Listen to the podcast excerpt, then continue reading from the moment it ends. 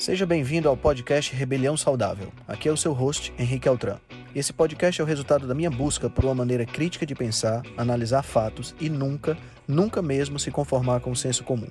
Aqui você irá encontrar questionamentos, ceticismo inteligente, análise crítica e conhecimento, tudo isso regado com muita leveza e bom humor.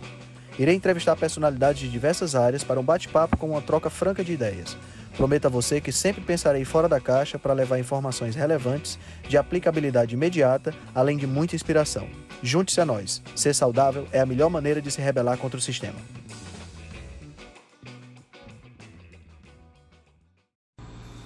E aí, galera, boa noite! Então, estamos aqui para a nossa primeira live rebelde do ano.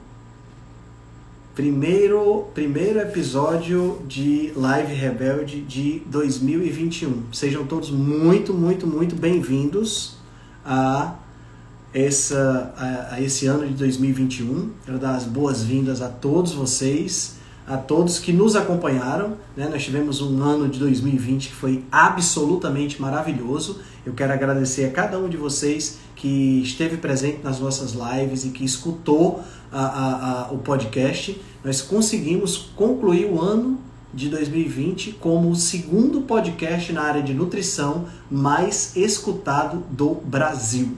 Então eu fiquei muito feliz, para mim isso foi um presente absolutamente maravilhoso que vocês deram para mim né, nessa dessa virada de ano.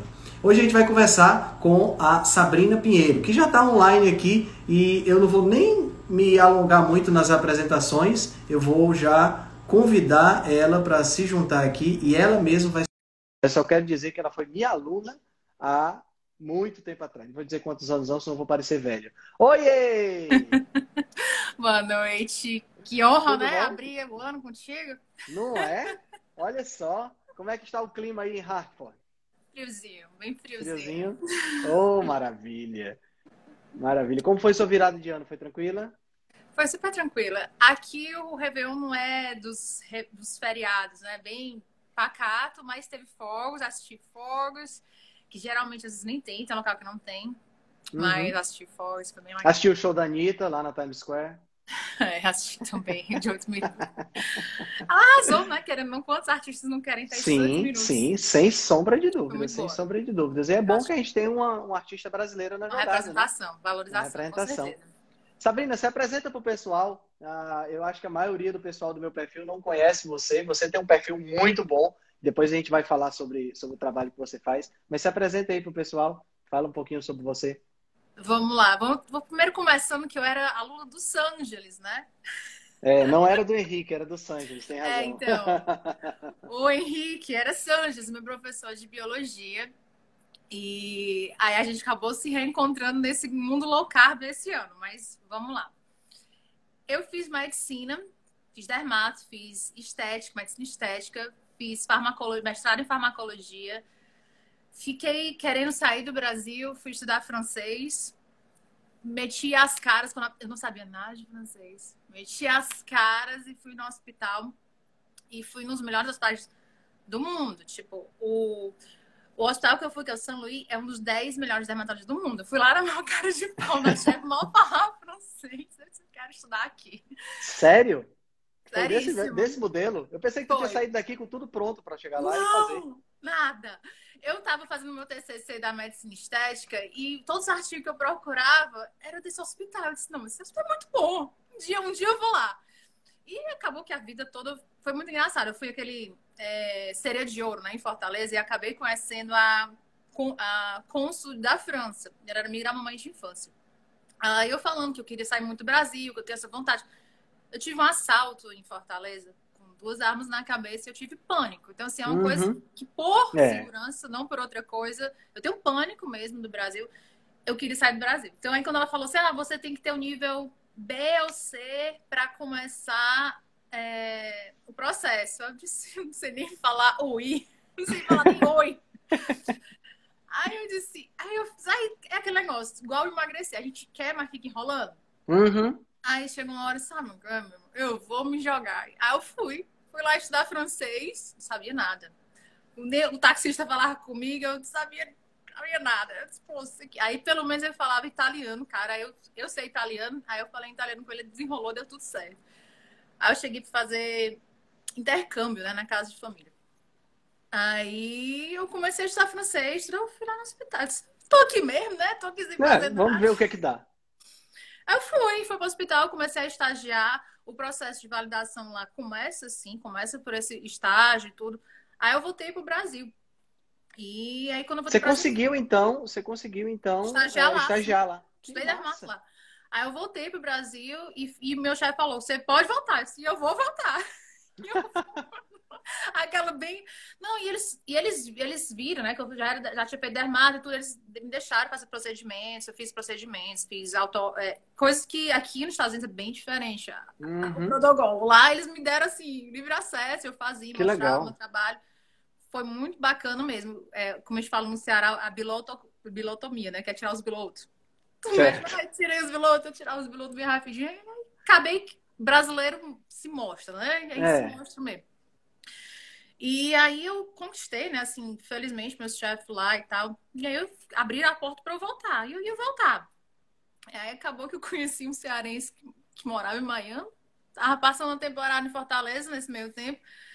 Acabou que me envolveu na história. Aí eu voltei para Paris. Aí eu acabo, vem para cá, vamos casar, não sei o que, não sei o que. 30 anos e tal.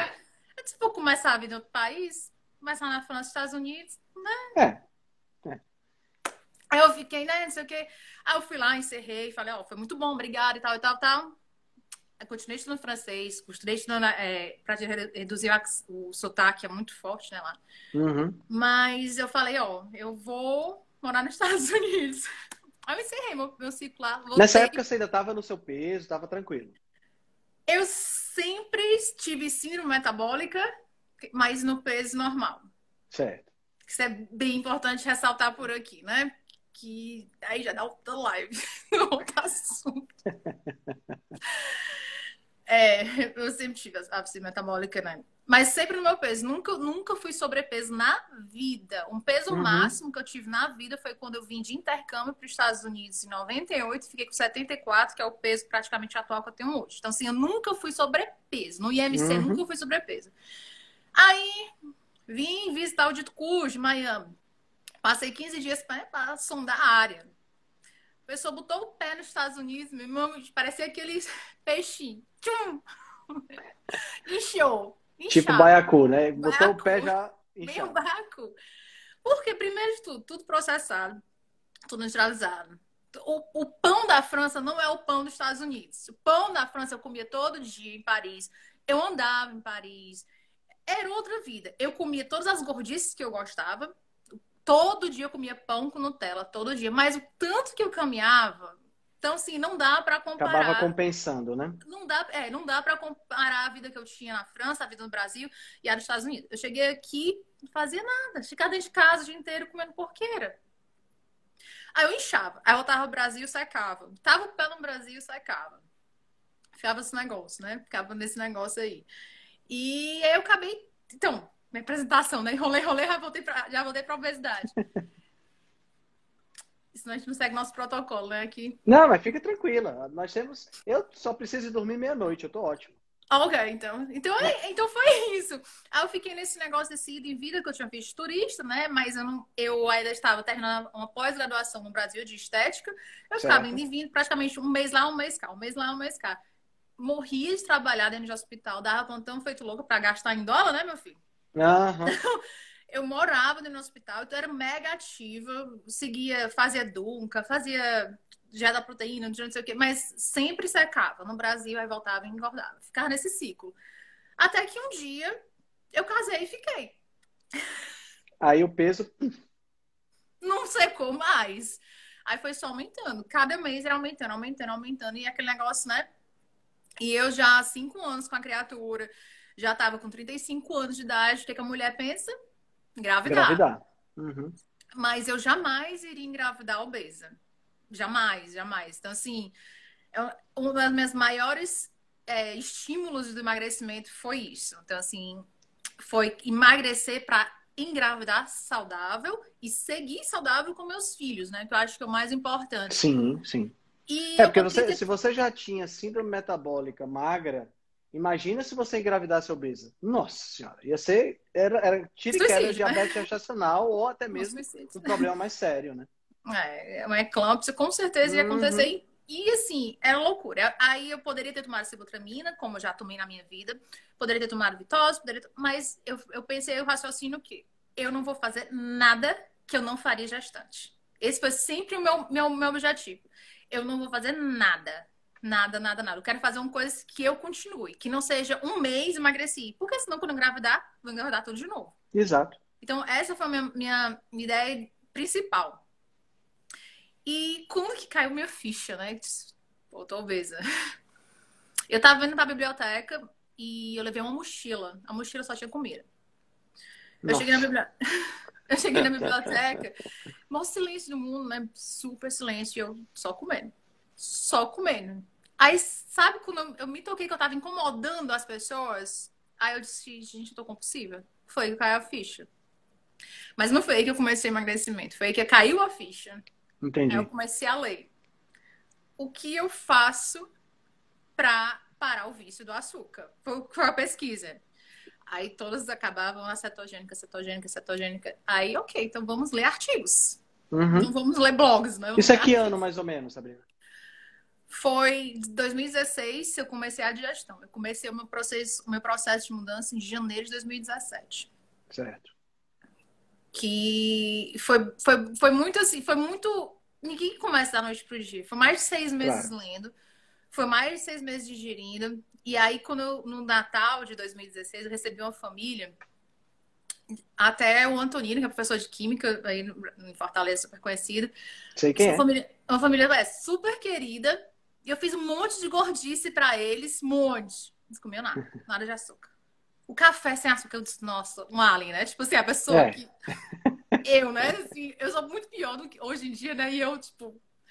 Então, assim, foi muito chocante. Assim que eles saíram lá de casa, eu comecei a minha dieta foi assim decisivo, sabe? Assim, acho uhum. que eles tiveram uma influência muito forte na minha vida. Sério, a, todas as, as, filhas, eu fazia assim, um chocolate quente com, com marshmallow, não sei o que, que todas. É, o, o, o que Estados Unidos, eles nem tomavam, nem. nem as crianças, né, tipo, gente, achei esse o máximo depois. Hoje, assim, eu admiro pra caramba, mas na hora. Sim. Pareceu estranho, né? né? Que é o normal para agradar essas gordices, né? É. Aí eu gente. Aí caiu a ficha, eu comecei, eu falei assim, não, eu vou fazer sete dias. Aí desinchou. Eu, nem, eu não me pesava, não tirava foto, nada. Não, não nem sei o peso que eu tava inicial. Aí eu fiz 15 dias. Aí eu me pesei. Sete dias de dieta cetogênica. Eu, eu me comprometi. Tô com fome, bacon. Tô com fome, bacon. Eu, eu sou muito radical, como você disse também é, eu também sou muito radical tem que ser assim comigo, assim, vai, ou vai ou racha, entendeu? Assim, então, funcionou muito bem, até que você, não aguenta mais, você, não tem a vontade de doce, e olha que eu sempre fui louca por doce. Então, foi muito isso. E aí, quando na segunda semana eu me pesei, tava com 110 por aí. Eita! Caramba! Já estava com 15 dias na dieta cetogênica? E tava com aí, eu só sei que nos 40 dias eu perdi 15 quilos assim, né? Em 40 dias, Pelo menos 15 dias quilos. foram. 15 dias medidos, né? Uhum. E eu desinchei muito, muito, muito, muito. Eu, eu, só emagreci. Eu só parei porque a minha irmã tinha me visitar e lá vai mostrar a gordice dos Estados Unidos, né? Mas eu voltei depois de novo. Então, assim, a cetogênica realmente mudou minha vida, mudou meu jeito de olhar para o alimento, que eu não comia nada disso. Nada, nada, nada. Eu sempre engordei, tomava uma medicaçãozinha, puxava ali, ia malhar mais eu nunca aprendi a comer. E foi, na, uhum. foi no dia que eu aprendi, eu disse, não, eu vou aprender a comer. Não tá certo, né? Porque eu fui estudar epigenética, eu fui estudar tudo isso, tudo, como eu te falei, o foco na gravidez saudável. Então, assim, no dia que tu vê meu filho, daí se eu tiver um filho, faz, ó, oh, tua mãe te amo com muito, cer... porque foi de com longe. Certeza nós vamos, com certeza vai rolar um papo com porque... Mas eu fui ver epigenética, ver tudo, sabe? Assim, e o que, o que a saúde intestinal influencia em tudo isso, no parto, em tudo. Então, assim, é uma coisa muito louca que as pessoas às vezes não valorizam, né? E que tem tudo a ver até com, com asma, com obesidade, com tudo que a criança vai ter. E as pessoas não, não não tem noção disso. Acho que é só assim, uhum. parir, né? É. é só parir. Fala, fala um pouquinho, Sabrina, aproveitando que a gente está nesse tópico, fala um pouquinho como é que você se sentia pesada e como é que você se sente hoje. Faz assim, tipo um paralelo de diferença que você sente. Bem-estar, energia, autonomia, como você, como você vê isso? Eu reclamava muito que eu estava sem energia. Eu achava que era por conta do inverno, né? Como eu dei para Las Vegas, os dias eram mais curtos. Eu era muito sonolenta eu tive crises de asmas frequentes, coisas que eu só tive assim na infância. Eu tava tendo crises de asmas frequentes mesmo, assim, surreal. Eu não conseguia subir as escadas da minha casa, que era um lance de escada. Eu, e isso vale salientar que eu, eu caminhava todo dia, uma hora de manhã, uma hora à noite com meus cachorros, e eu ia pra academia todo dia. Tipo, não foi academia, não, viu? Falta de academia não foi. E não consegui estudar, tinha zero foco. Nossa, tudo não ovulava. Outra coisa também que influenciou, não ovulava. Tudo, tudo da síndrome metabólica aparecia e às vezes eu não queria ver, né? Tipo, eu botava mais luz no quarto, achando que era a falta de luz. Eu tomava muita cafeína para ver se eu acordava. Uhum. E cheguei a tomar Ritalina para ver se, né, se o foco da Ritalina ajudava. Não era, né? Não era. Às vezes a gente. E, e, a gente se cega, né? E eu falava com meus irmãos, eu falava com meu pai, minha mãe. Eu não tô normal, não tô normal. Tô senti... eu sentia estranha. Hoje eu voltei a ser o que eu era, né? Eu sou pessoa ativa, totalmente diferente. Não, crise a, a, de asma não tenho já há muito tempo. Na verdade, até interessante falar disso. Foi com jejum, né? Que que a gente vai falar de jejum, mas eu também fiz um jejum focado para asma e melhorou muito depois disso. Assim, é muito louco. É muito louco. A obesidade, o sobrepeso é muito além de estar bonitinha. Porque pra é. mim tava tudo bem. Eu tava casada, tinha um negócio lá todo dia. Não faltava isso, não, entendeu? Era muito além da atração. Entendi, entendi. É, e, e, e, aproveitando que você falou nesse ponto, a gente teve essas capas aí da Cosmopolitan, que eu até postei ontem, né? É, é, que é, que é muito, muito estranho, né? Você, isto é saudável e uma pessoa com obesidade. Não você é. é a prova viva de que isso não tem nada a ver. Né? Não existe isso. Não tem como, não tem como. O cabelo era diferente, a, a, tudo era diferente. Eu tive, eu tive hipotiroidismo, né? Só com sobrepeso. Porque a tireoide não dá conta. O corpo uhum. dobrou de tamanho, a tireoide não dá conta. E as pessoas acham que. É, é, ah, tô com hipotireoidismo. Emagreça, meu filho. Emagreça que resolve, na maioria dos casos. Então é, é muito amplo. O nosso corpo, para estar em equilíbrio, é uma coisa muito. É muito séria, né? Porque as, as pessoas acham que querem tratar só um ponto. E o corpo, para estar em saudável, é, é todo em equilíbrio. Não dá para tratar é. uma coisa pontualmente. Eu não tenho como tratar a asma se eu não tratar tudo que está acontecendo com o meu corpo. Eu vou estar tá tratando pontualmente, eu estou me cegando, né? Então, assim, as, muitas vezes a gente quer se enganar, né? Às vezes a gente quer achar que a medicação está resolvendo o problema quando não está. É, verdade, verdade. Infelizmente, a medicina é muito assim, né? A gente tem um problema, a gente quer tratar o problema, mas o que é está causando o problema? E é uma das coisas que eu fui evoluir como médica muito nessa evolução minha, pessoal, que acaba que mudou para psiquiatria e tudo, porque tudo, tudo começa na cabeça e na alimentação. É tudo, é a base. A base de tudo da medicina é cabeça e alimentação. Você hoje está fazendo, está estudando para uma prova, é isso? É, aqui quando a gente valida, a gente é médico que vem de qualquer lugar do mundo ou aqui dos Estados Unidos, você tem que fazer as provas para aplicar para residência. Certo. E mesmo que você faça medicina aqui, você tem que fazer essas mesmas iguais provas. Entendeu? Então você está você tá passando por um processo que todo e qualquer médico nos Estados Unidos passa. É. Aí você aplica para residência e você tem que refazer a residência. Com exceção da radiologia, todas as outras especialidades têm que fazer a residência Entendi. novamente. E Entendi. como eu tenho que recomeçar, porque não é uma coisa que eu tenho mais paixão, né? Uhum, uhum. É meio que fato, assim. Foi muita reflexão, assim, na minha vida para ter certeza que era a psiquiatria. Interessante. Da gente, você vem de uma família de médicos, né? Você falou que é todo mundo médico, né? pois é, como eu tinha perguntado. É, a gente, a pessoa sofre influência do ambiente, né? Isso é fato. Mas eu não só tive médico de influência, eu tive uma avó que era boleira, eu tive uma avó que era dondoca, tipo, opostos uma da outra. e tive totalmente opostos uma da outra. E tive dois avós sensacionais, que são as pessoas que mais influenciaram assim, na minha vida. E a todas as memórias que eu tenho na minha cabeça são eles estudando ou eles uhum. trabalhando. Um avô era radiologista e o outro era era o médico da família, cirurgião, e eu via o jeito que ele tratava os pacientes, muito humano, assim. Eu, como criança, já tinha aquele negócio, sabe? Interessante. E, e a minha mãe, mesmo ela sendo radiologista, ela é muito assim. Tanto, ela tá sempre querendo ajudar os outros, mesmo na radiologia, que o pessoal diz que o pessoal mais frio, que não tem contato, de jeito algum. A mamãe também tá sempre estudando, ela fez mestrado, doutorado, tá fazendo pós-doc, e quando ela estava lá, tipo, por exemplo, comprando no sítio, ela começou a atender a pressão do vizinho do sítio, um senhorzinho embaixo do pé de cajueiro. Aí, na outra semana, o vizinho do vizinho, o vizinho do vizinho. E foi crescendo, sabe? Aquele dia a mamãe tentava achar medicação para o povo. Aí ela construiu um postinho lá no sítio para atender todo o sábado a população local. Que legal. Vai, política. Desmotivo pra caramba, né? Porque quando você tá fazendo é. coisa gratuita, as pessoas sempre acham que tem algum interesse. Não, não tinha interesse nenhum. A gente somente parou quando sofreu um assalto lá no sítio, a gente parou mais de ir. Mas a mamãe sempre se dedicou, assim, sabe? E esse lado humano, eu acho que no final das contas, acho que a minha maior influência é na minha mãe. Eu acho que eu sou muito parecida com ela.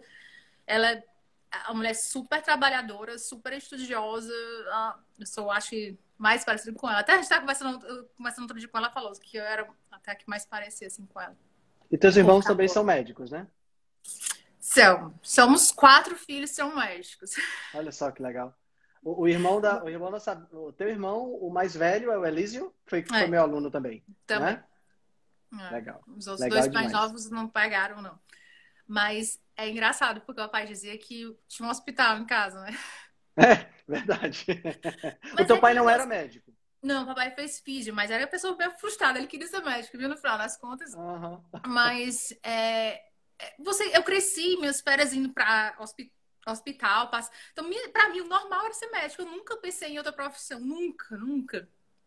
O, o, o Elisa não chegou a fazer direito. Para mim, não existia outra profissão além de medicina. Eu acho que, para mim, era é uma paixão muito grande, sabe? Assim, para mim é Legal. tudo. Legal. É. E já que nós estamos falando em processo de formação, como foi o teu processo de formação em medicina? Tu fez, fizeste o UFC aqui em Não, Fortaleza? fiz FMJ no Juazeiro do Norte. Isso hum... é até um grande hum. diferencial, porque é um currículo inovador, que a gente tem saúde da família desde o primeiro semestre até o internato. Interessante. muito diferente pelo esse lado humano, da humanização e tratar da pessoa. Eles empregam, empregam muito lá que a gente, a saúde é como um todo. Eu acho, eu acho que a influência da minha faculdade é muito boa sobre isso. De sempre mostrar desse, desse equilíbrio do ser humano, que eu não vi na facu, nas outras faculdades. Eu acho que a minha faculdade se destacou muito nisso. E elas falavam muito. A gente é, um, na época, 2001, um, um currículo novo, estamos. E realmente, eu, eu vejo muita diferença. A gente já saía meio que especializado em saúde da família, porque eu estava querendo ter os postinhos, né? Os médicos uhum, da família. Uhum. Então já era médico preparado para isso. A gente chegou com essa formação. Entendi, entendi. É, e, e, assim, é, eu sei que essa parte é uma parte muito delicada e assim também não precisa aprofundar sobre o assunto. Mas como é que você vê a influência da indústria nesse processo de formação? alto, né? Como eu te falei, né? Principalmente uma pessoa que fez mestrado em farmacologia, trabalhou com ensaios uhum. clínicos. Não tem como negar que é alta a, a influência, né? E... Mas eu acho que depende muito do ser humano como profissional. Eu acho que a teoria tá ali lindamente, mas depende de como ele abre a caixinha, se ele sai da caixinha ou se ele vai ficar só ali focado, né? Entendi. Eu sempre critiquei muito uma das coisas, por exemplo, a diabetes. Para mim era muito estranho aceitar que a diabetes era tratada com excesso de insulina, você dá mais insulina. Eu nunca fazia sentido. Então, assim, as pessoas têm que pensar. Não dá para ficar simplesmente aceitando tudo. Tudo que te dá de informação, a gente tem que questionar. Não dá para simplesmente aceitar. Eu acho que é fato isso aí. Eu acho que é aí que faz o grande diferencial.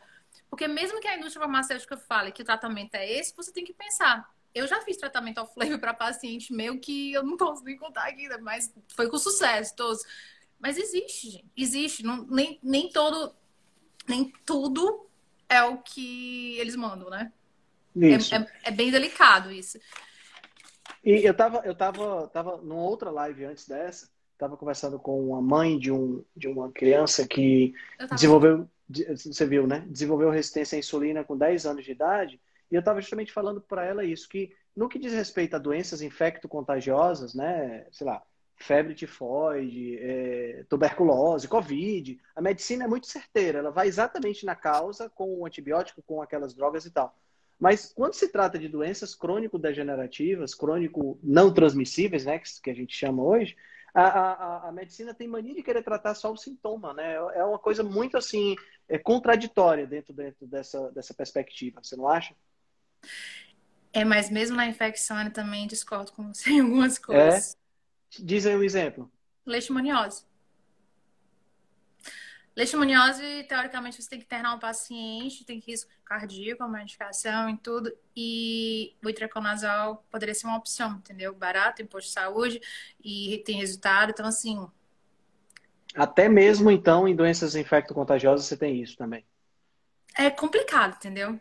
Eu acho que Entendi. todo tratamento tem que ser individualizado por vários sentidos, inclusive sim. o financeiro do paciente. Sim, sim. Então, assim, não dá para generalizar nunca nenhum tratamento. Tem, é, é como eu aprendi na faculdade, né? São todos os fatores que vão influenciar na saúde da paciente, todos.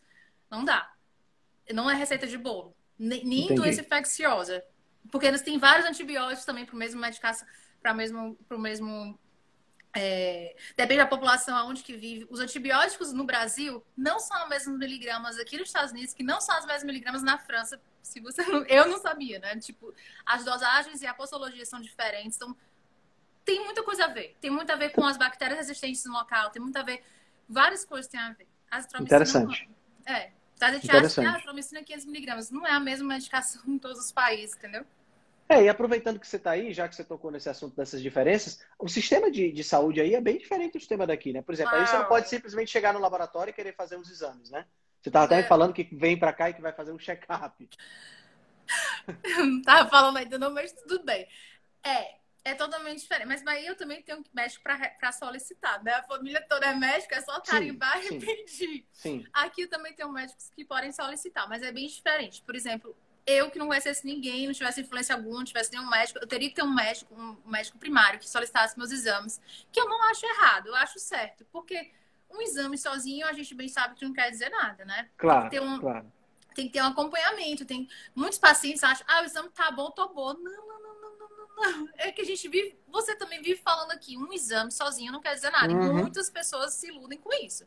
Então, esse do negócio do, de ter um médico aqui, eu acho interessante você tem um médico para ser seu. Tem que fazer sua, tudo tem que fazer. No, isso eu acho bacana. Aqui no Brasil não se tem mais. As pessoas vão direto com especialidade, elas pulam os passos. E acaba que não é muito legal isso. É importante uhum. ter um médico primário. Mesmo que ele Entendi. mande um cardio voltar, entendeu?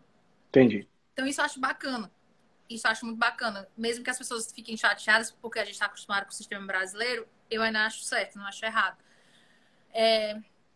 Então, você, se você, eu, se quiser chegar no laboratório agora e pedir, eu quero esse exame, esse exame, esse exame, você vai fazer, mas você vai pagar do seu bolso. O plano não vai cobrir. Para cobrir o plano, certo. o médico tem que justificar tudo. Hum, entendi. Tem que ter um justificativo. Se tiver, vai, vai solicitar, entendeu? Mas nenhum médico vai solicitar, por exemplo, APO A e APO B de cara. Vai primeiro pedir o colesterol e tudo, se estiver alterado, por exemplo. Aí sim ele pode pedir. Eles não pedem os exames é, extras de cara. Mas eles vão, vão examinar. Com certeza não, não, não, vai negligenciar, que é o país do processo, né? Pelo amor de Deus. Então, é, é, é tudo feito, às vezes até demais, eu acho. Entendi. Entendi. me, me fala, Sabina, me fala um pouco sobre as tuas experiências, porque eu já sei que tu já fez muitas experiências. Já ficou sem laticínio, já foi vegetariana, já foi vegana, já foi carnívora. Mas Me nada co... foi planejado. Foi Conta assim. aí como é, como é essa, como é essa, essa loucura, essa, né? mu essa multitude de dietas. Então, a cetogênica foi maravilhosa, a melhor coisa. Só que aí quando eu cheguei mais ou menos em novembro, o peso emperrou, né? Eu comecei em janeiro, novembro. E você acaba, você tem que aprender a ouvir seu corpo, ver o que você está fazendo, tem que reconhecer o que você está, tem que ser muito sincero com você. E eu estava, claro, exagerando em, em derivados de leite. Hum, como todo certo. mundo vai para cetogênica. Eu acho que é, é, é, é uma... Principalmente para mim, que não gostava de comer nada disso, ajudava. Eu pegava abobrinha, queijo, tudo, uhum. queijo.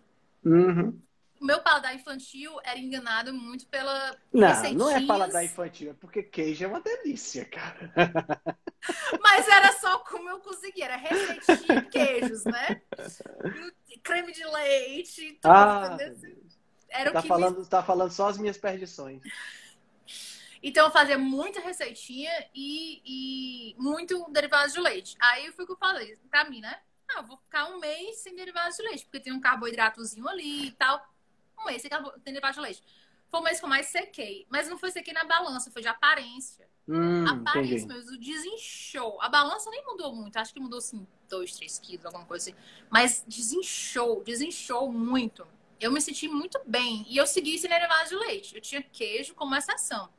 Não tinha mais de rotina. Você acha que isso tem a ver com essa história de o pessoal dizer que queijo é inflamatório, que leite e laticínio são inflamatórios?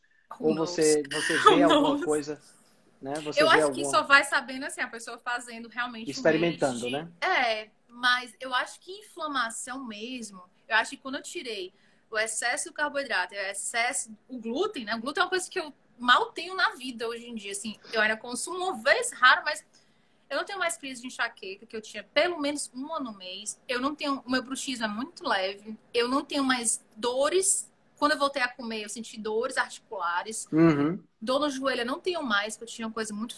Desde a adolescência eu tinha dor no joelho. Meus períodos menstruais ah, totalmente diferente hoje em dia. Então, assim, eu acho que a inflamação existe, é fato, e se você negar isso aí, é se cegar, né? Porque é, tá na cara. Então, acho que o glúten tem a ver tem a ver a saúde intestinal.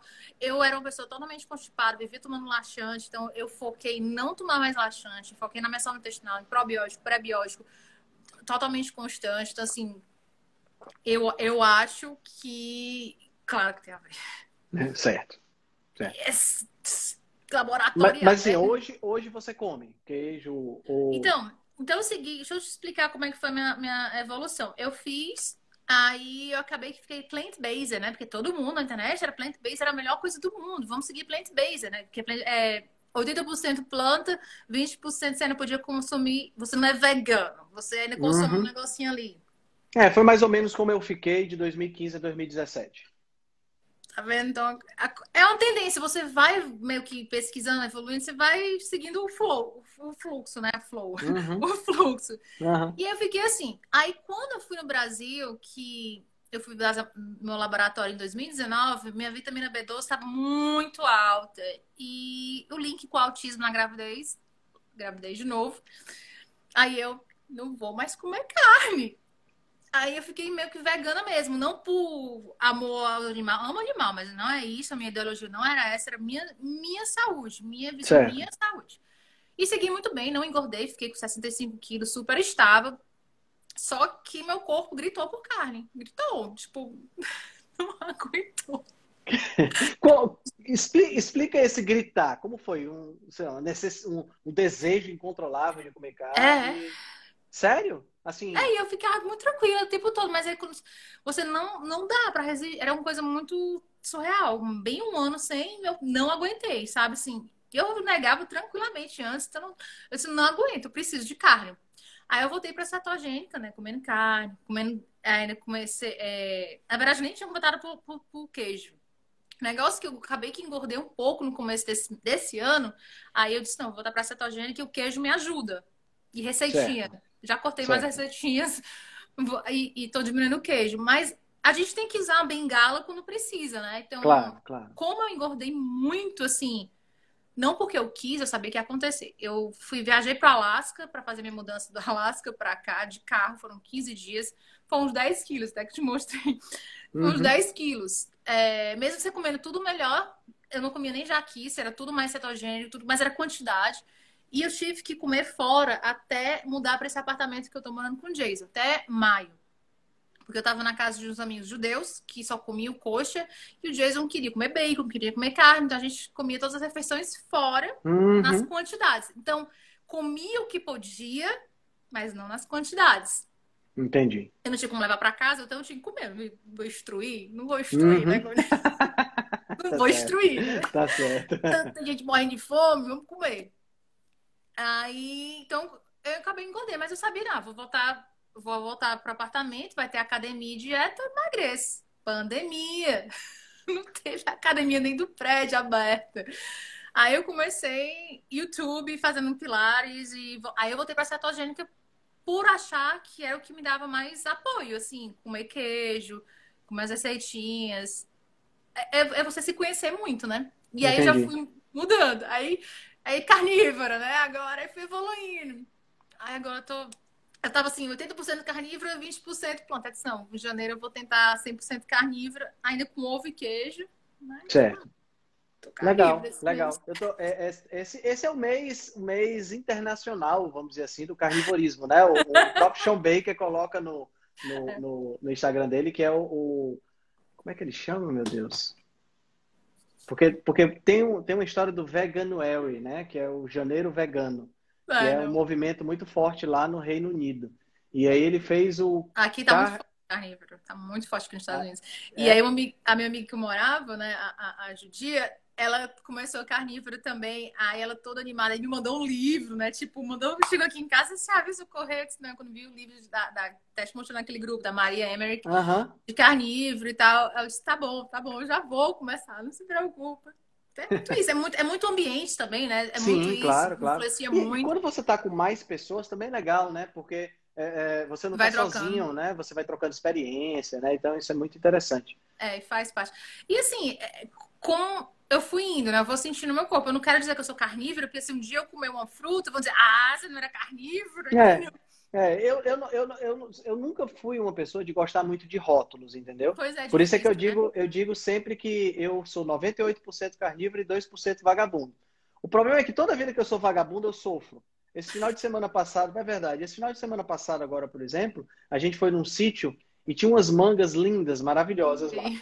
E eu vinha, desde o dia 26, eu vinha bem bonitinho, só ah, ah, produtos de origem animal. Eu ainda, eu ainda adoro laticínios e eu não tenho nenhum problema com eles, então eu como quase que diariamente. Eu como um pedaço de queijo, uma coisa assim. E aí eu resolvi comer essa manga. Sabrina, no dia seguinte, parecia cabeça. que tinha um dor de cabeça, ânsia de vômito, eu cheguei a vomitar, fiquei com diarreia. Uma ressaca, né?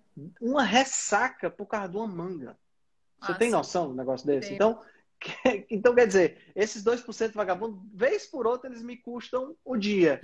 Entendeu? É. Mas assim, no meu plano desse mês, é, a minha permissão nem é uma manga. É tipo umas berries, entendeu? Se eu tiver assim, Uhum. alguma. Eu, eu me autorizo, se eu tiver alguma loucura por doce, eu vou comer umas berries. É, Entendi. tipo, é, tá no meu plano, entendeu? Entendi. que não, não, não, não vou me punir nem me achar ruim porque eu tô, se Uhum. eu fizer isso, entendeu? Então tá nesse plano aí.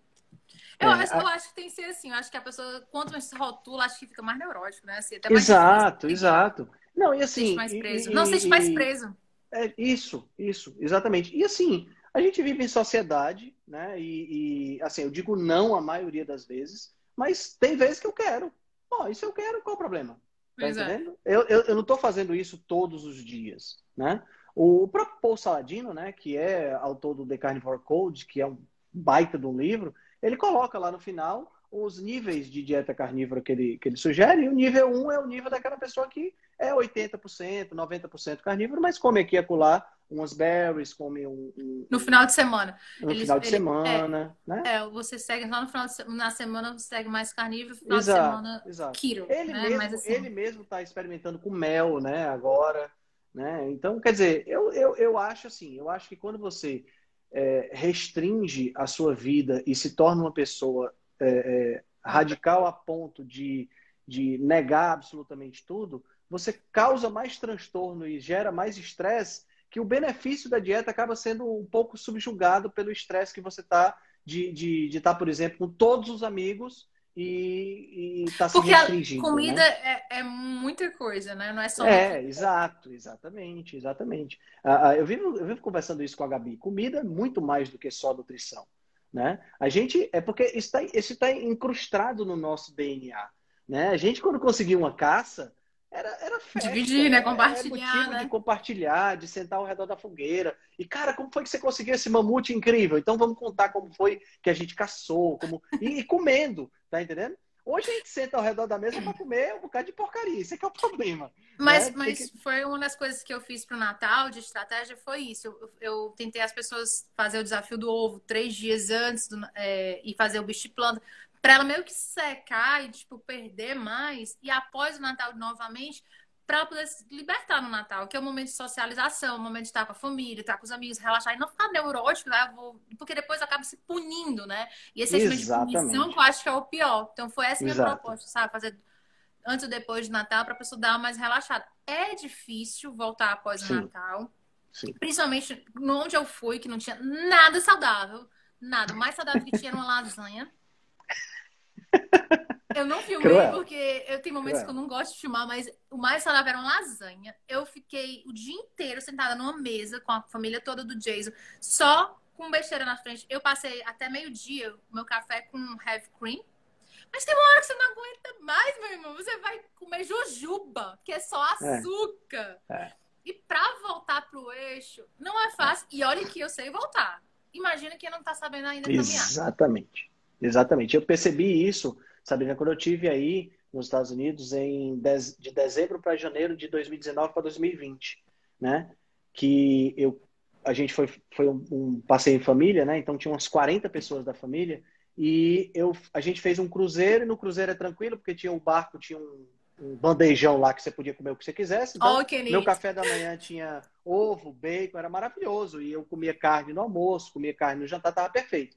Quando eu desci que a gente começou a ir para o McDonald's, ir para o Pizza Hut, porque assim, eu tô com 40 pessoas, eu sou o único ou um dos únicos que estava tentando direcionar a coisa. Eu não vou ficar enchendo o saco, né? Então, no começo, eu, no começo eu até que tirava o pão do McDonald's, comia só a carne e tal. Não, Mas, não, porra, depois de dois dias eu tava tá comendo tudo já. E, e, e, o que é que aconteceu? Eu aumentei de peso, aumentei minha taxa de gordura, eu adoeci, eu não tava me sentindo bem, eu me senti cansado para eu voltar ao ritmo, mesmo estando em Fortaleza, cara, não foi fácil. Não é não fácil. Foi fácil. Não é fácil. Tem que ser honesto, não é fácil. É, não é fácil.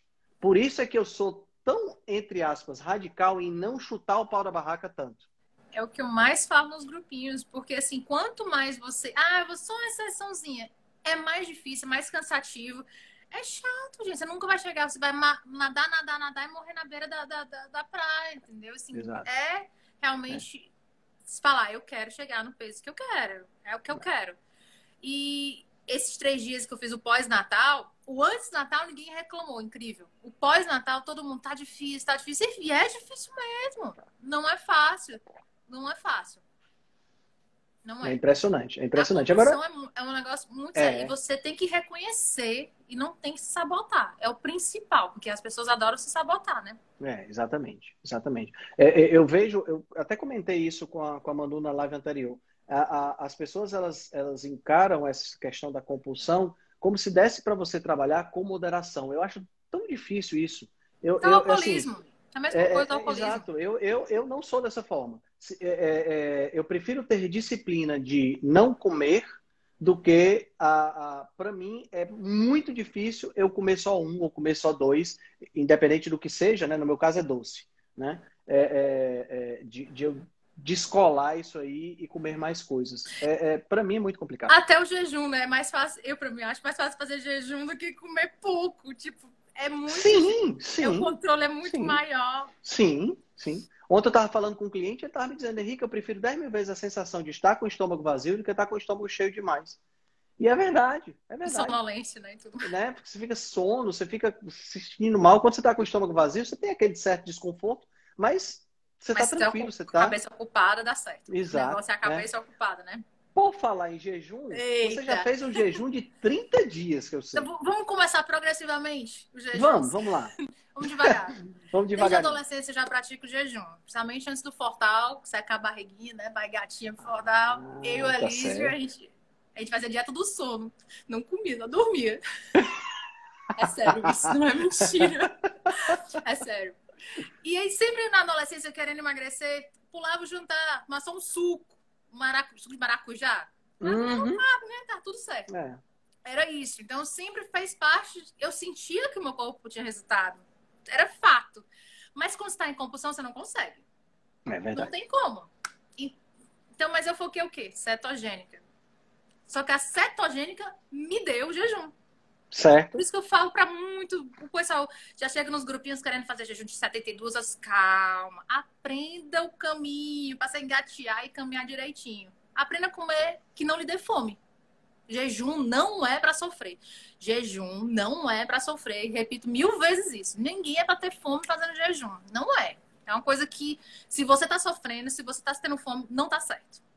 Esse é o primeiro passo que a pessoa tem que entender. Então eu comecei, eu estudava por Skype com uma amiga minha. E aí a gente fazia, ela estava em Utah e eu fazia de 8 às, às 7. E era bem corrida, a gente acabava que ela comia muito rápido e eu queria comer cetogênica, eu tinha que fazer minha comida e tudo.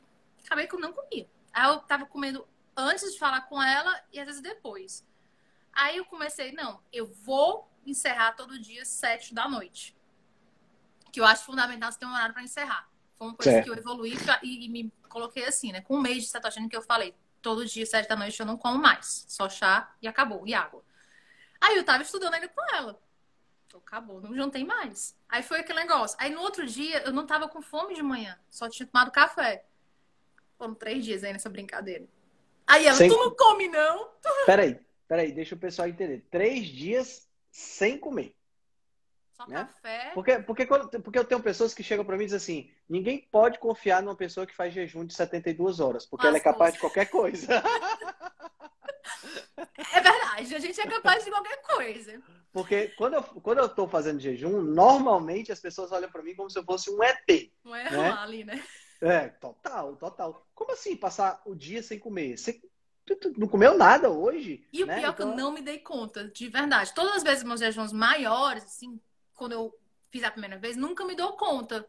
Isso é muito bom, porque aí você, né, consegue é. realmente. Se você ficar assim, ah, tem que fazer 72 horas, fica um estresse maior. Então, esse foi meu primeiro rompante aí dos três dias. Aí eu comecei a ler artigos e comecei a ver documentários. Teve um documentário no Amazon que falava de jejum no hospital russo. Eles têm um protocolo do governo que a pessoa tem que fazer pelo menos tal, tanto jejum no ano, um negócio assim, sabe? Não lembro mais, faz muito tempo que eu assisti. Mas nesse hospital, eles tratavam todas as doenças, inclusive a asma, que foi o que me, me apeteceu, com jejum. Mas como é? Com um acompanhamento médico, com soro, claro. com eletrólitos, com vitaminas. Não é simplesmente eu vou fazer jejum e ficar aquele pro céu. Isso, exato. É todo acompanhamento médico mesmo, né? E aí eu disse, interessante. 15 dias asma. Eu tava cheia de crise de asma da, que desencadeou com a obesidade, né? Uhum. Eu fico aquilo na cabeça. Quando o meu ex-marido surtou e me jogou na rua, eu fui pra Seara para ver se ele baixava a poeira, né? E eu fiquei um mês lá no, com amigos meus. E é um tempo que eu tirei assim para refletir. Eu fazia os três dias de jejum para orar, para ficar em paz. Não pegava o celular. Era assim, não era um jejum para emagrecer, era um jejum de paz. Certo. O jejum tem vários motivos, né? Sim. E eu fui, fiz três dias, aí comia, fazia três dias. A pessoa mal comia, desse jeito. E, e é. isso fez muito bem para mim. E de paz mesmo. Eu fiz terapia, uhum. foi muito bom mesmo. E eu acabei que, como até te contei, né? Eu voltei para lá, tinha trocado todas as fechaduras da casa, colocado minhas roupas no storage e alugou um caminhão para eu sair de casa. Uma pessoa não muito normal psiquiatricamente, né? Mas tudo bem. Então, após isso, eu mudei para casa do. É. Psiquiatra explica. Aí eu mudei para casa de uma amiga minha em Moscow, Idaho. De infância, amiga minha de infância. Ela disse que eu tinha ir para lá, que eu não podia voltar para o Brasil, como eu também tinha comentado, que eu tinha renovado meu green card. Eu estava num processo que eu não poderia sair daqui ou perderia meu green card. Eu não ia perder meu green card, né? Casei, claro, claro. casei pra quê, né? Casei pra ter meu green card. Ter o golpe uhum. no gringo, né? Como a gente brinca aqui. Claro que não, né? Mas tudo bem. Então, eu não ia poder voltar para o Brasil numa, numa, situação super delicada que foi a minha. E eu, e eu, felizmente, tenho amigos que eu posso contar e a Helena é uma dessas amigas, assim, amiga irmã mesmo, assim. Nossos avós eram médicos juntos, as nossas mães estudaram Legal. Legal. é uma conhecida, entendeu? Esse tipo de amizade aí é aquela que você tem, tem que cultivar sempre. Putz. E ela disse, fica aqui quanto tempo você quiser, tipo... E é engraçado que eu postava com os filhos dela, aí o pessoal, você tá, tá trabalhando de babysitter? Eu disse, não. minha amiga. Mas enfim, não, não tem problema também se fosse trabalhar de babysitter. Mas enfim. É aí, ela, ela também fazia cetogênica já antes de mim, mas ela faz no outro estilo. Ela faz muito artificial, ela toma tudo industrializado. Enquanto eu quero o mais limpo possível, ela já fazia assim. Aí o Jamie Moore fez sete dias, né? Ele propôs fazer sete dias. Aí o Sim. Helena, vamos. Aí comigo é muito melhor, né? Ela pegou e topou. A gente fez sete dias. E eu não senti nada. Ela sentiu um pouco. O Jimmy Moore, ele, foi ele que escreveu aquele livro com o Jason Fung, né? É, o que fez o Eggfest, que fez vários, vários livros de, de cetogênica. Ele era realmente muito obeso e ficou ainda. Ah, é. Eu acho, eu acho, que é o mesmo que escreveu o livro com o Jason Fung. O Jason Fung tem aquele Complete Guide to Fasting. Acho que é esse daí é com ele, é. Eu acho que é com ele. Eu acho que é com ele. Ele aí, era muito grande, muito. Ele era aí eu, eu acho que 200 quilos, né? Por aí. Não, ele era muito, muito obeso mesmo. É. Ele é gordinho, ele sofre muito bullying ainda por ser ainda tá sobrepeso e dar uhum. falando de quilo, mas ele, eu acho que ele é. Tem que dar sucesso que é sucesso. O cara emagreceu muito. Pô. E eu postava em inglês, né? Até então, não postava em português. Eu, eu tinha uma insta amizade com ele e tal. Era bem legal. Aí eu falo, eu fiz os sete dias e acabou que eu disse, ah, sete dias foi tranquilo, né? foi. Aí eu disse, nossa, 15 dias eu trato minha asma. Eu fiquei com aquele negócio na cabeça. Aquele, aquela história do documentário que você viu, né? Foi, tipo, meses atrás, né? Eu disse, 15 dias trato minha asma. Aí eu tinha comido assim bem rápido, eu disse, vou fazer 15 dias agora. Aí peguei e fiz 15 dias. E tu manteve, durante esse período de jejum, tu manteve atividades normais? Normal. Normal. Vida normal. Normal, normal. E nessa época eu tava morando lá, eu tava morando, é, estudando por Skype com a, a minha parceira de. outra parceira. Elas. Aí eu mudei para Alasca, né? Na verdade, eu mudei para Alasca com essa minha amiga de infância. Aí eu, a minha amiga, agora essa diferença de horário não dá, Sabrina. Tu vai ter que vir pra cá, pra, pra Connecticut. Aí eu peguei e me mudei pra Connecticut. Vim pra Já cá. conhece os Estados Unidos todo, né? Nessa brincadeira. Já foi pro Alasca, mesmo. Foi morou, porque a Elina. Morou em ela... Miami e no Alasca, né? Então, eu, não, morei, eu morei já em Denver, no Colorado. Morei na Flórida, em, em Miami. Morei em Vegas. Aí fui pra Idaho. Aí fui pra Alasca. Aí fui pra Seattle, também fiquei um mês lá, mas fui. E, e vim pra cá agora, Connecticut. Eu morava mais perto de Nova York, né, que era em Stanford. Era tipo 30 minutinhos. Agora eu moro em, na capital, em Hartford. E Tô pensando já em mudar para outra cidade, mas enfim. mas aqui, nesse estado. Pois é, aí essa minha amiga aqui, que eu vim, que eu vim morar com ela, e o marido obeso também, eu disse, vamos, cetogênica, cetogênica. A pessoa, né? Eu fazia Influenciou a casa, a casa Nossa, do... eu, eu gosto, porque eu gosto de ver as pessoas melhorarem. E, e ela, não, claro. ela não tinha paciência para fazer receitinha, aí eu peguei vou fazer receitinha. Aí que eu postei muito receitinha, porque eu fazia para ele, pro marido dela mais, mais que outra coisa, era eu gostava dele, dele gostar de comer a cetogênica, que ele acompanha super bem. Aí ele fez a Almad, e isso foi bom até pro meu Instagram, que eu fiz um monte de receitinha boa. E tudo que a pessoa tinha vontade, tipo, quero um bolinho de chuva, faço bolinho de chuva. Quero churros, faço churros. Tudo que você quiser, meu filho, mas, mas não como errado. Interessante. E tudo, e tudo dentro dessa estratégia cetogênica. Sempre, fez. sempre. Ainda tem essas receitas estão no teu Instagram, lá no comecinho? Eu tô movendo tudo para emagrecer sem neuro, para deixar. Eu tava muito poluído, muito doido, eu tô postando tudo mais para lá. Certo. Vamos, eu... de, de, lá, quando chegar no final do, da live, aí você, você dá os arroba pro pessoal te seguir direitinho. Né? Aí eu tava na. Vamos agora do mês, o jejum, né? Aí eu com essa minha amiga, a gente. Ela tem dois, dois filhos. Aí quando eles chegavam na escola, depois de, de quatro horas, a gente não conseguia mais estudar. A produção caía. Então, tipo, perdi o dia. Então, eu disse, eu quero estudar, eu quero terminar minha prova. Eu vou acordar três e meia da manhã. Aí eu acordava três e meia da manhã. Estudava até ela se acordar, ela acordava às 10 da manhã. já estudava esse horário todinho sozinha, de esquema vestibular. E não comia, porque eu nem fazia barulho na casa dos outros, né? Então eu tinha uhum. uma chaleirinha e fazia chá. Eu comprei aquela chaleirinha elétrica e fazia chá no meu quarto. E aí quando é, eu falei para mim mesma que eu ia encerrar de comer também quatro, é, sete horas. Aí a gente ficava estudando, acabava que eu ia falar com o Jason depois. O Jason morava no Afeganistão. Tava, tava no exército, ele fazia. Tava o Jason, lá, ele tava, nessa época, ele tava de civil para aeronáutica. Ele já foi do exército, hum, ele foi pra hum, guerra certo. do Iraque. Ele. Uma história. Ele passou oito anos no, no, exército e 12 anos como civil na aeronáutica. Que legal, interessante. É um cabo... Deve ser um cara bom de conversar, hein? Deve ter muita história é, pra contar. Foi, me conquistou aí nessa brincadeira. Super tranquilo, super calmo. E, e, segue meu estilo, é a pessoa assim, que mais me incentiva. Eles que super, legal. Assim, que legal. Aí eu peguei, né, comecei nesse negócio de acabava de estudar ia ligar pro Jason, porque ele acordando, eu ia dormir, entendeu? O uhum. horário todo doido. Uhum. Acabou que eu disse, ah, vou fazer aqui um jejum, né? Gente, o jejum não tava planejado ser um mês, não. Foi a minha amiga que falou, você não vai comer, não? Aí eu, quando foi? É, é um mês, né? Foi porque Cara, foi, eu, eu, eu, assim, eu, eu já fiz. Meu jejum máximo foram de é, 100 horas, né? Eu não cheguei nem nos 5 dias. E, assim, vou te, vou te falar, vou te, vou te falar de. Bem honesto. Sendo honesto. 24 e 48 horas é fácil. Tranquilo, tranquilo, tranquilo.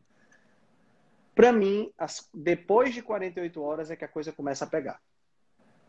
Eu, mas tu, meu treino, osso, alguma coisa? Meu treino, tomo, eu tomo caldo de ossos, mas meu treino rende muito, muito pouco. Eu passo a render muito pouco no treino, mesmo tomando água com sal, mesmo tomando caldo de ossos.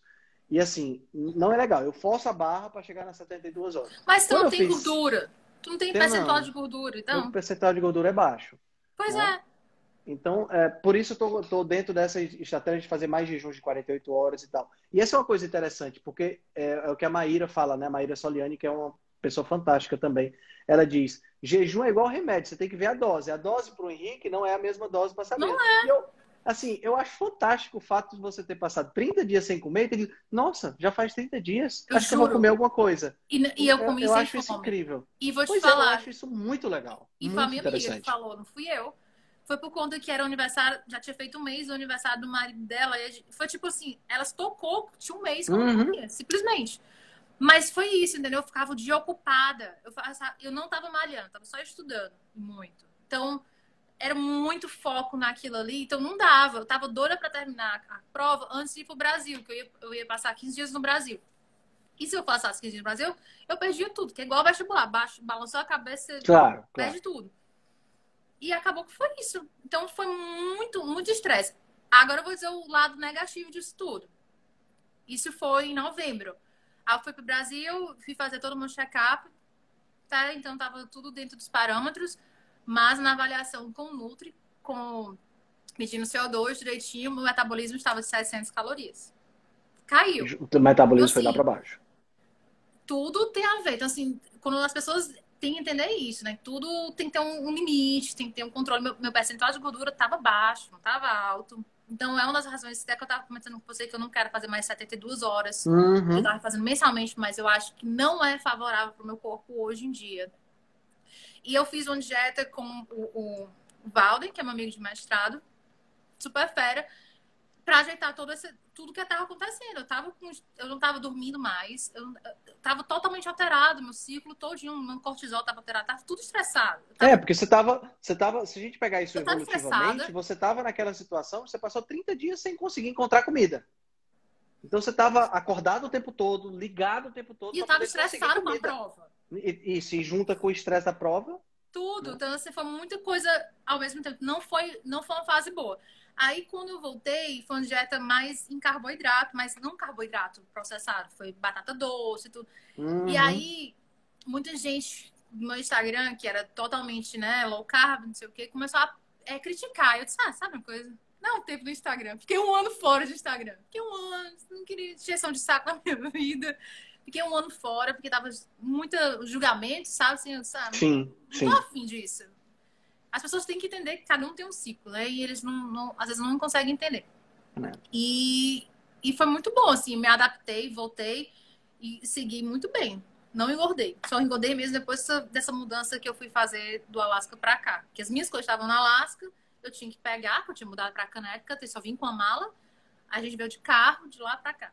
Então... Loucura. Mas, mas é... são fases, né? O corpo é sempre uma fase. E hoje, e hoje, nesse ano passado, eu fiz 72 horas mensais. Cada jejum respondeu diferente. O último jejum, eu me assustei, porque minha glicemia foi muito abaixo do normal, que já faz. Que eu não uhum. recomendo nem abaixo de 60 para quem não é médico, né? E a minha foi para quase 40, né? Então eu fiquei meio assustada, mesmo com meus corpos cetônicos contrabalanceando. Eu disse, não, tá na hora de eu diminuir meu jejum, vou fazer agora, manter meus 24 semanal, 2 de 24, acho que é a melhor estratégia para o momento. Hoje, né? hoje você faz dois jejuns de 24 horas por semana. Eu tava já fazendo isso, né? E o 72. Aí é o excesso, né? Então, eu mantive só dois de 24 semanal. Rotina. Entendi. Você começa a segunda para terça, quarta. São dias na semana que é difícil você ter outra coisa, né? Para socializar e tudo, que não é quinta-feira do caranguejo, nada do tipo, né? Uhum. Então, segunda para terça e quarta para quinta, eu acho que são, são coisas viáveis de rotina, né? Entendi, entendi. E isso. isso que você está falando é muito importante, sabe, Sabrina? Porque o que eu observo muito é as pessoas querendo protocolos e querendo é, é, estratégias que são ditadas por outra pessoa e elas esquecem que a pessoa que mais entende do seu próprio corpo é você mesmo, né? Então, quem entende do meu corpo sou eu. Então, não adianta se o cara está dizendo que é, é, é, é, o estudo A, o estudo B, o estudo C disse isso ou aquilo outro, Cara, se eu fiz e para mim foi melhor do que o que obtiveram no estudo, fantástico. Se não foi legal, é o meu corpo. Esse corpo aqui eu conheço, não é verdade? É, saber, entender seu corpo, saber ouvir seu corpo, eu sei que parece clichê, mas é fundamental e faz toda a diferença para mim. Eu, eu aprendi isso, aprendi a olhar para o meu corpo e respeitar respeitar. Às vezes tem jejum de 24 que não aguenta e acaba fazer 18. A pessoa que já fez um mês, às vezes não consegue fazer 24. Acontece. Uhum, tem que saber uhum. se, seus limites, saber se respeitar. Acho fundamental. É importante preparar o corpo, preparar a mente, tomar os eletrólitos, né? Acho fundamental. E o é, a, a cultura manda, né? Isso. A Monique estava fazendo essa pergunta, eu acho que vale a pena comentar. É, para quem tem muito dor de cabeça quando faz jejum, tem algum método? É, tem mais a ver com os eletrólitos, não? Com certeza, né? Uma das coisas que eu sempre achei, desde criança, né? Assim, ai, falta açúcar, né? Quando dá aquela tontura, alguma coisa. E eu sempre meço minha glicemia e, e sempre vi que estava totalmente normal. Nunca é isso. No meio dos uhum. meus treinos, eu costumeiramente, antes da cetogênica, tinha enjoo, passava mal no meio dos treinos, toda a vida. E aí me ensinaram a tomar as gororoba, né? Tipo de açúcar, não sei o que, no metade do treino. Eu, tô, eu treino em jejum. Eu, eu, eu não tomo nada, eu tomo água. Aí eu coloco nos eletrólitozinhos na água, o que eu faço? Então, assim, eu não tenho mais enjoo, eu não tenho mais nenhum efeito colateral. Isso aí é tudo pico de insulina. A pessoa tem que entender que, que para mudar, tem que preparar. Tem que tomar os eletrólitos, tem que repor a água direitinho, tem que. Você usa, você usa algum suplemento de eletrólitos quando você está no jejum ou você usa só sal mesmo? Eu uso suplemento. Usa um suplemento, né? Uhum. Certíssimo. Certíssimo. É, teve uma pessoa que perguntou aqui, eu achei legal porque ela colocou os dados. Estou em jejum de 30 horas. Cetose de 4,6. É preocupante? O que, é que você acha? Não, não é preocupante. Eu também acho que não. O, preocupa... o preocupante seria se a glicemia de 40, mas aí tá É, verdade. verdade. Gente, verdade. os corpos cetônicos não é o preocupante, na verdade. Assim, em regra geral, né? Claro é. que acima de, de 6 vai, vai, já é para parar. Mas e, e também outra coisa que é importante, importantíssimo entender: glicemia alta não vai matar. Não vai te deixar, não vai, não vai acabar até o teu cérebro. Glicemia baixa vai. Então, jejum prolongado, eu não acho que precisa ver cetonas, mas a glicemia eu acho interessante, né? Uhum. Entendi, entendi. Muito bom. Eu acho importante. É, né? Essas receitas que tu faz no Instagram, tem, é, é, é, assim, eu vejo que você se envolve bastante, se gosta, né? Você vai pra cozinha, vai no supermercado e compra as coisas e faz as receitas e tal. Eu acho super legal isso aí. Eu, se for fazer um negócio desse, eu vou melar a cozinha toda e já vou levar carão aqui de todo mundo. Ah, mas eu melo mas... também. então, é, que dicas você pode passar para a galera que gosta de cozinhar? E que dicas você pode passar para a galera que não gosta de cozinhar? Eu não gostava de cozinhar, todo mundo na minha casa gosta. Eu não gostava. Eu realmente até tive uma lanchonete, mas eu, eu comprava as coisas tudo pronto, entendeu? Assim, quando eu era mais novinha. Eu não, não, não gostava, não tinha prazer, não era isso. Mas acabou sendo uma terapia para mim descobrir coisas gostosas que eu podia comer. Então, aí foi como eu me encontrei. A primeira dica: não siga as receitas gerais que você vai achar bonitinha do povo. A maioria é falsa. Você vai quebrar a cara, você vai estragar seu material, vai jogar um monte de coisa fora. Comprem os, os, os ingredientes corretos. Por exemplo, cacau. Se você não comprar o cacau alcalino, você comprar um cacau é, normal, vai ficar amargo, você não vai gostar, vai dizer que a receita que é ruim, não é? É os produtos que você está usando. Você não exagere e fique fazendo receitinhas. No começo é bom, mas uma no máximo por semana, né? Porque acaba exagerando e acaba que não vai emagrecer. Acaba excedendo na caloria e carboidrato. Não é só. A receitinha tem que ser a exceção e não a regra, né? Exato. Mas uma pessoa que amava gordice ela teve que. Eu, eu, eu, sempre amei pão. Eu tinha que fazer, entendeu? Então, para mim, eu tinha que comer pão. Mesmo que seja um low carb. Hoje eu nem mal faço. É tudo uma necessidade que você tem no momento.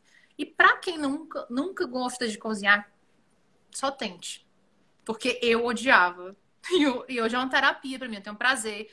É uma descoberta. E você saber que você comer comidinha caseira, você emagrece, aí você se anima mais ainda. E quem, quem que já gosta, né, que tem esse prazer, é muito fácil, muito fácil. É possível ketonificar quase tudo que você queira. Uma vez que você entende o que cada ingrediente faz, e eu não sou chefe nenhuma, a Gabi, a Gabi sabe muito mais do que eu. Mas na hora que você entende o que cada ingrediente faz, você é possível converter as receitas, alguma coisa que você gosta, para cetogênica. Por exemplo, a cheesecake é uma receita super fácil de fazer. Você vai mudando para os ingredientes que você pode e, por exemplo, a farinha, glúten é uma cola, por exemplo. As farinhas sem glúten, de amêndoa, de coco, do que for, não tem essa cola. Uhum. O que é que a gente precisa? Goma de xantana. Então, toda vez que eu uso, por exemplo, a farinha de amêndoas, eu já, eu já um copo de farinha de amêndoas, um quarto de colher de chá de goma de xantana. Precisa dessa cola, só vai ficar esfarelado, entendeu? Então, essas coisas a gente vai aprendendo. E Só vai, não pode botar vai... muita goma chantana, senão virou uma pedra, né? Exato. E, por exemplo, a, a farinha de coco você não converte um para um. Ela é muito mais pesada. É, você tem que usar um quarto da farinha normal, entendeu? Você vai aprendendo. Eu vai aprendi, experimentando, né? Eu aprendi muito é, lendo nas comunidades sem glúten, na verdade. No final de cetogênica, eu aprendi assim, como cozinhar sem glúten. Aí eu fui aprendendo. E eu fui Entendi. fazendo as coisas mesmo, até a rala, né? Que é o pão judaico, eu fiz sem glúten. Tudo eu fui fazendo, tudo eu fui criando. E, e é, é, muito bom isso. É, é realmente uma terapia, foi uma terapia para mim.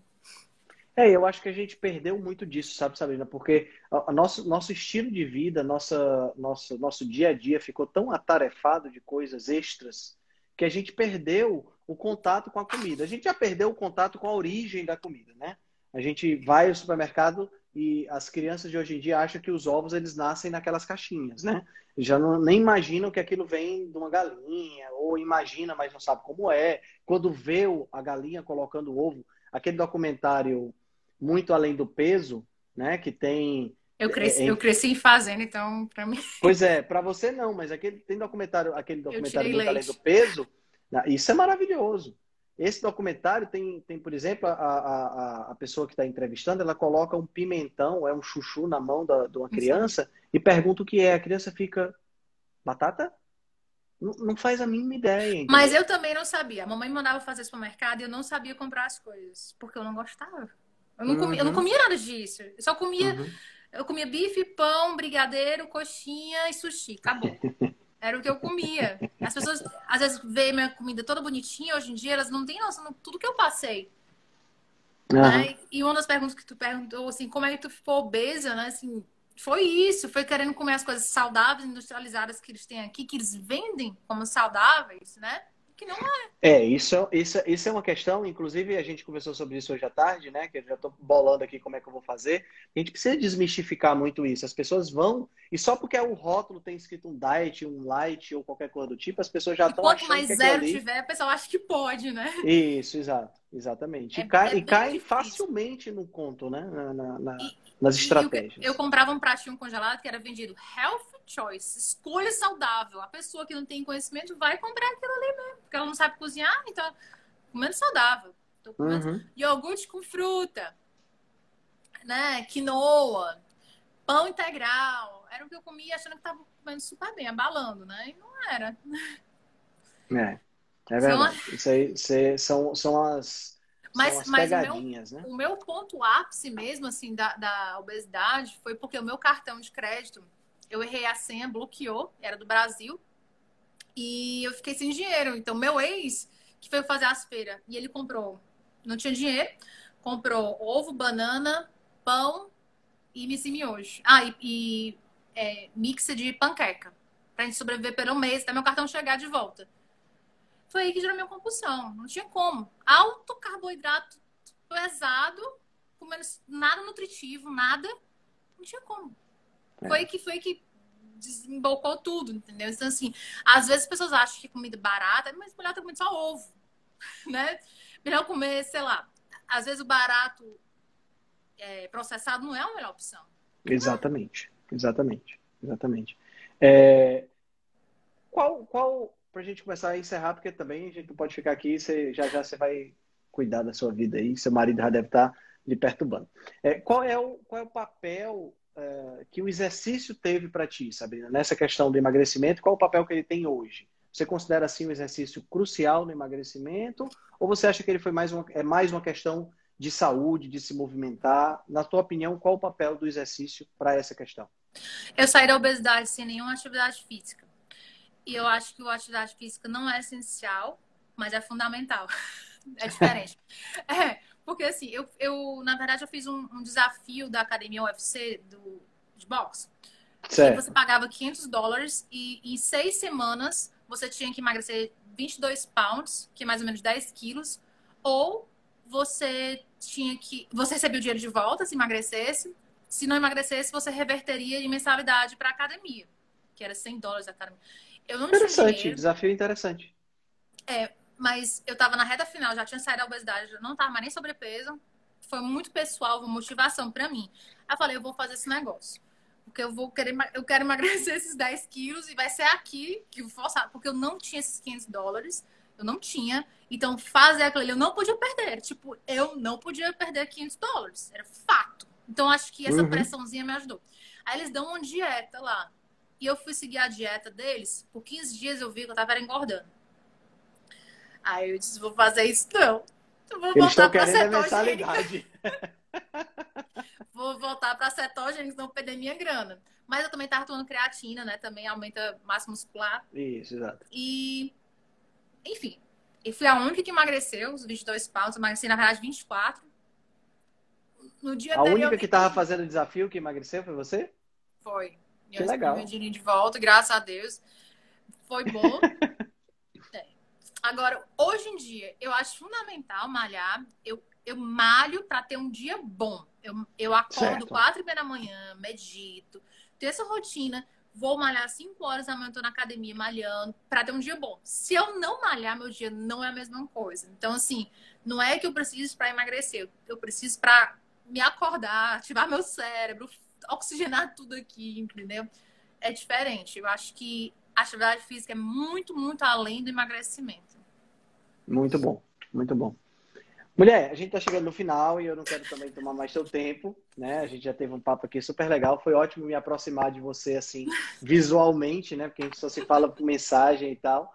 E, e deixa, deixa, eu queria, eh, são duas coisas que eu queria que você, que você falasse. Primeiro, eu queria que você deixasse sua mensagem final para o pessoal, né? O que é que você gostaria de sugerir? Queria que você falasse um pouquinho do seu trabalho que você faz no Instagram. Eu sei que você tem uns grupos também, né? E queria que você desse uma recomendação de livro, porque eu sempre eu sou, sou nerd, né? Eu sempre fui nerd, então todo mundo que vem para cá tem que recomendar um livro. Não precisa necessariamente ser de dieta, mas um livro que você leu e que você achou interessante acho que vale a pena o pessoal conhecer. É, tantos, né? Mas enfim, eu acho que o principal é saber onde você quer chegar.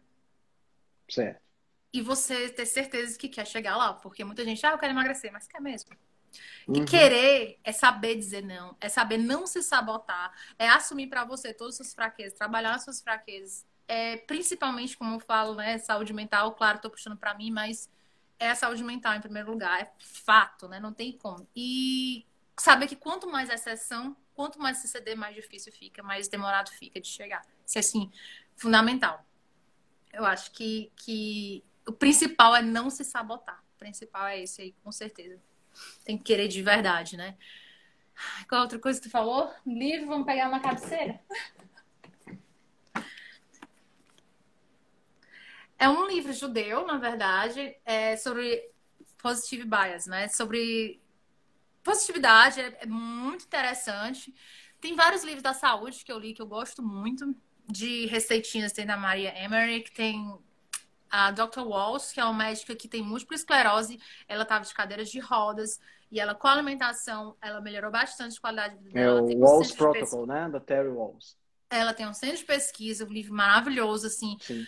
Tem o Autoimmune Fix, que é mostrando que a doença autoimune também a gente consegue cons consertar com a, a, alimentação. E cada vez mais, né? A alimentação está sendo demonstrada, assim, que é a base de tudo, né? Então, que mais? Ah, tem outro, pronto. É Mindful Eating, que esse aqui também tem várias dicasinhas de... Tem em português, é bem baratinho, não é nem 10 reais, eu acho. É do médico Pavel. Tem no Brasil bem baratinho mesmo, aqui acho que é mais caro que aí. Que é você comer curtindo o momento, né? Sabendo o que é que tá comendo. Ele faz vários testezinhos, por exemplo, se você vai beber água, é, o beber milkshake, ele faz você controlar o tempo que você bebe normal e bebe com canudo. E você começa a beber, porque ninguém é, ninguém é igual. Todo mundo tem um tipo diferente. Ele dá as estratégias de, de desse comer com consciência, né? Que eu acho interessante. E o que mais? É, e, e, falar um pouquinho do trabalho que você faz na, na internet, falar do teu outro Instagram, que é o Emagrecer. Então, na verdade, eu nunca tive a pretensão de fazer Instagram para isso, né? Era meu Instagram pessoal, esse daqui, e aí acaba que a pessoa pega um dica. Então, eu acabei que eu abri, tirei muito do pessoal. O meu ex me fez deletar muita coisa do meu processo, do meu processo de emagrecimento. Infelizmente, não tem muitas coisas aqui, mas eu acabei que fiquei postando muitas receitinhas que eu tava fazendo quando eu tava morando com as minhas amigas, e eu acabei que achei poluído. Eu disse, não, e até ruim de achar as coisas, né? Uhum. Eu, eu preferi, assim, e tem gente que me segue, que meus amigos, familiares, às vezes não quer emagrecer. Então, eu coloquei no Emagrecer Sem Neuro é, dicas que eu acho válidas para quem quer começar low carb. Tipo, se você posta uma coisa que eu acho interessante, tô repostando lá e tô postando as receitinhas também. Apesar de que. Emagrecer sem neura, só que o A do neuro é um 4, não é isso? É, porque não tinha mais, né? Tipo, com 4. certo. E, e eu sei que você também tem uma live semanal com o Lucas. Lucas Barros. É, a gente começou. O Lucas, o Lucas também foi obeso, é uma pessoa que, que também não é fácil, né? Assim, você fala de saudade, mas só quem é obeso mesmo entende qual, qual é aquele pesozinho na obesidade. Realmente não uhum. é fácil. E a gente faz um bate-papo bem leve, bem só menos descontraído para tentar ajudar o povo a caminhar, né? E eu faço, eu faço esse grupo no, no Telegram, gra, gratuito. A única condição é que as pessoas participem. Se elas não participam, eu removo porque eu não vou dar todo meu tempo para para gente que fica calado. Só observando, né? Só porque observando. tem que ter comprometimento, tem que querer. Então, se você uhum. não é aquele seu momento, no próximo mês você vai e entra. Mas se você tá comprometida, tomou, eu faço a melhor questão de, de ajudar. Mas se não tá, meu amigo, no próximo. Show, show de é? bola.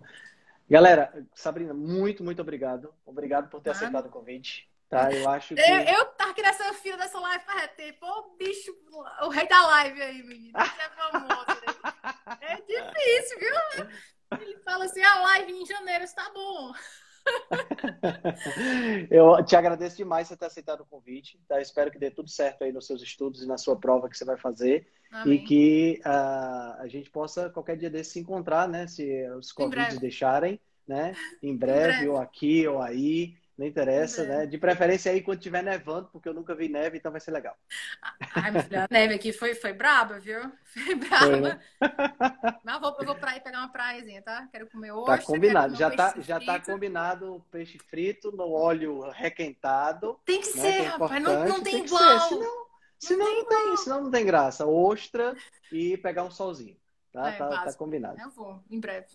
Tá Show bom. de bola. Manda, manda um abraço pro Jason, tá certo? Okay. E muito, muito obrigado por ter aceitado o convite. Uma observação do Jason, só para concluir, que eu acho muito interessante, eu brigava muito com ele, que ele ah. come primeiro o bife, depois ele come a salada.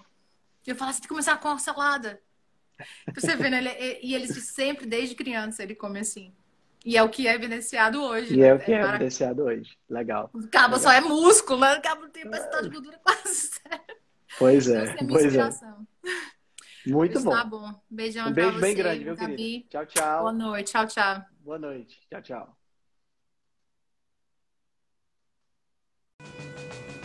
Se você gosta do nosso trabalho, deixe um review 5 estrelas no aplicativo que você usa para escutar o podcast. Você pode deixar um review 5 estrelas e pode também deixar lá o seu elogio, a sua sugestão ou a sua crítica. É muito importante que você faça isso porque você vai ajudar a Rebelião Saudável a chegar a um número maior de pessoas. Você também pode dar suporte ao nosso trabalho, né, todo o nosso investimento de tempo, nos apoiando via Patreon. Assim a gente pode continuar a oferecer o melhor conteúdo de qualidade, sem anúncio e de forma totalmente gratuita. O link para o nosso Patreon você vai encontrar no show notes. Se você ainda não fez o download do nosso e-book Cozinha Ancestral, que eu escrevi com a chefe Gabriela Carvalho, você pode fazer o download. O download é gratuito e você vai encontrar também o link lá na show notes. Além disso, você pode nos acompanhar pelo Instagram, no arroba Henrique Altran, ou no nosso canal no Telegram. Lá pelo Telegram a gente consegue colocar para você artigos, eh, PDFs, imagens, fazer enquetes e fazer um trabalho bem mais aprofundado do que nós fazemos no Instagram. Então você pode acessar o nosso grupo no Telegram com o link que está na show notes, ou então você procura lá por Rebelião Saudável. Nós temos também um canal no YouTube e um canal no IGTV, onde todos os vídeos das lives e os vídeos dos podcasts são gravados e você pode assistir na, no conforto da sua casa. Eu agradeço demais a atenção de vocês e espero que a gente se encontre no próximo podcast.